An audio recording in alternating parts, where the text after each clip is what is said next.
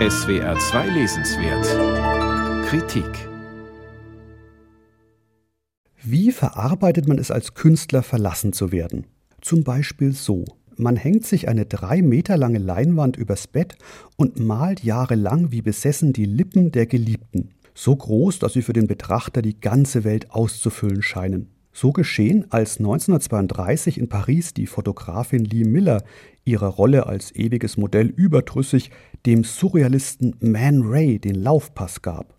In dessen Gemälde Les Amoureux nehme die Liebe ein geradezu universales Ausmaß an, findet Florian Illis. Was umso bemerkenswerter ist, als sich zur Entstehungszeit doch gerade der Hass anschickte, ganz Europa zu überschwemmen. Liebe in Zeiten des Hasses lautet denn auch der Titel des neuen Buches von Florian Illis. Der Journalist und Buchautor bleibt darin seinem Erfolgsrezept treu. Wie schon sein Bestseller über das Wunderjahr 1913 ist auch sein neues Buch ein aufregendes, schillerndes Zeitmosaik.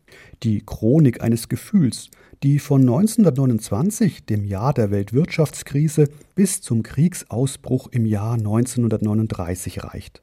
Auf 400 Seiten begegnet man nicht nur berühmten Liebespaaren wie Salvador Dali und Gala oder Zelda und F. Scott Fitzgerald, sondern auch großen Egomanen wie Gottfried Benn und Bert Brecht.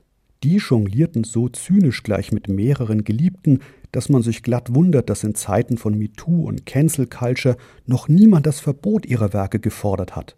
Sie waren quasi das Pendant zu dem emotional gesehen hoffnungslos verkorksten Philosophen Ludwig Wittgenstein, der sich schon für ein Schwein hielt, wenn er nur an den Körper seiner Verlobten dachte.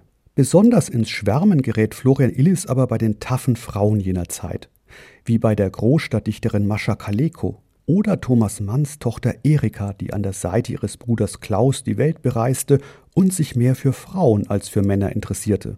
Apropos, dafür, dass in Illis Buch der Diversität Genüge getan wird, sorgen auch die Liebeshändel berühmter Homosexueller, darunter der Tennisspieler Gottfried von Kramm, seine Ehe mit einer verständnisvollen Baroness ist eine der wenigen glücklichen im Buch, was auch daran lag, dass Lisa von Dobeneck selbst bisexuelle Neigungen hatte.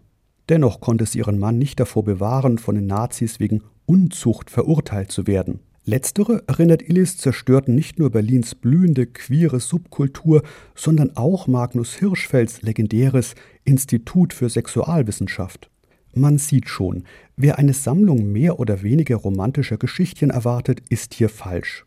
Ohnehin waren die 30er Jahre, mit Erich Kästner gesprochen, die Zeit sachlicher Romanzen, in der einem die Liebe so rasch abhanden kommen konnte wie ein Stock oder ein Hut. Dafür sorgten schon die damaligen Geschlechterverhältnisse. Viele Männer hatten nach dem Krieg das Gefühl, ihnen laufe die Zeit davon, weshalb sie ihren Angebeteten oft schon am ersten Abend einen Ring vor die Nase hielten. Dabei wollte die selbstbewusste Frau der späten 20er Jahre mit Bubikopf, Angestelltenjob und eigenem Auto vor allem Spaß haben.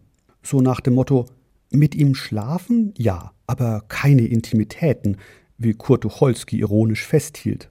Für Orientierung sorgende Passagen wie die über die neue Frau finden sich leider zu wenige in Illis Buch.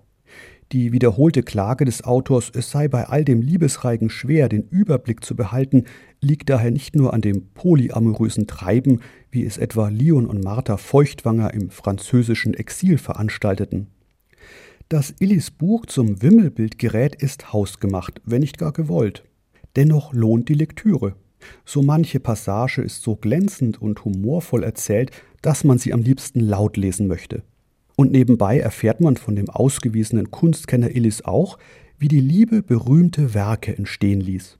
Von Max Beckmanns Fünf Frauen über Tamara de Limpickas Adam und Eva bis hin zu Man Race, die Liebenden. Florian Illis, Liebe in Zeiten des Hasses. Chronik eines Gefühls, 1929 bis 39. S. Fischer Verlag, 432 Seiten, 24 Euro.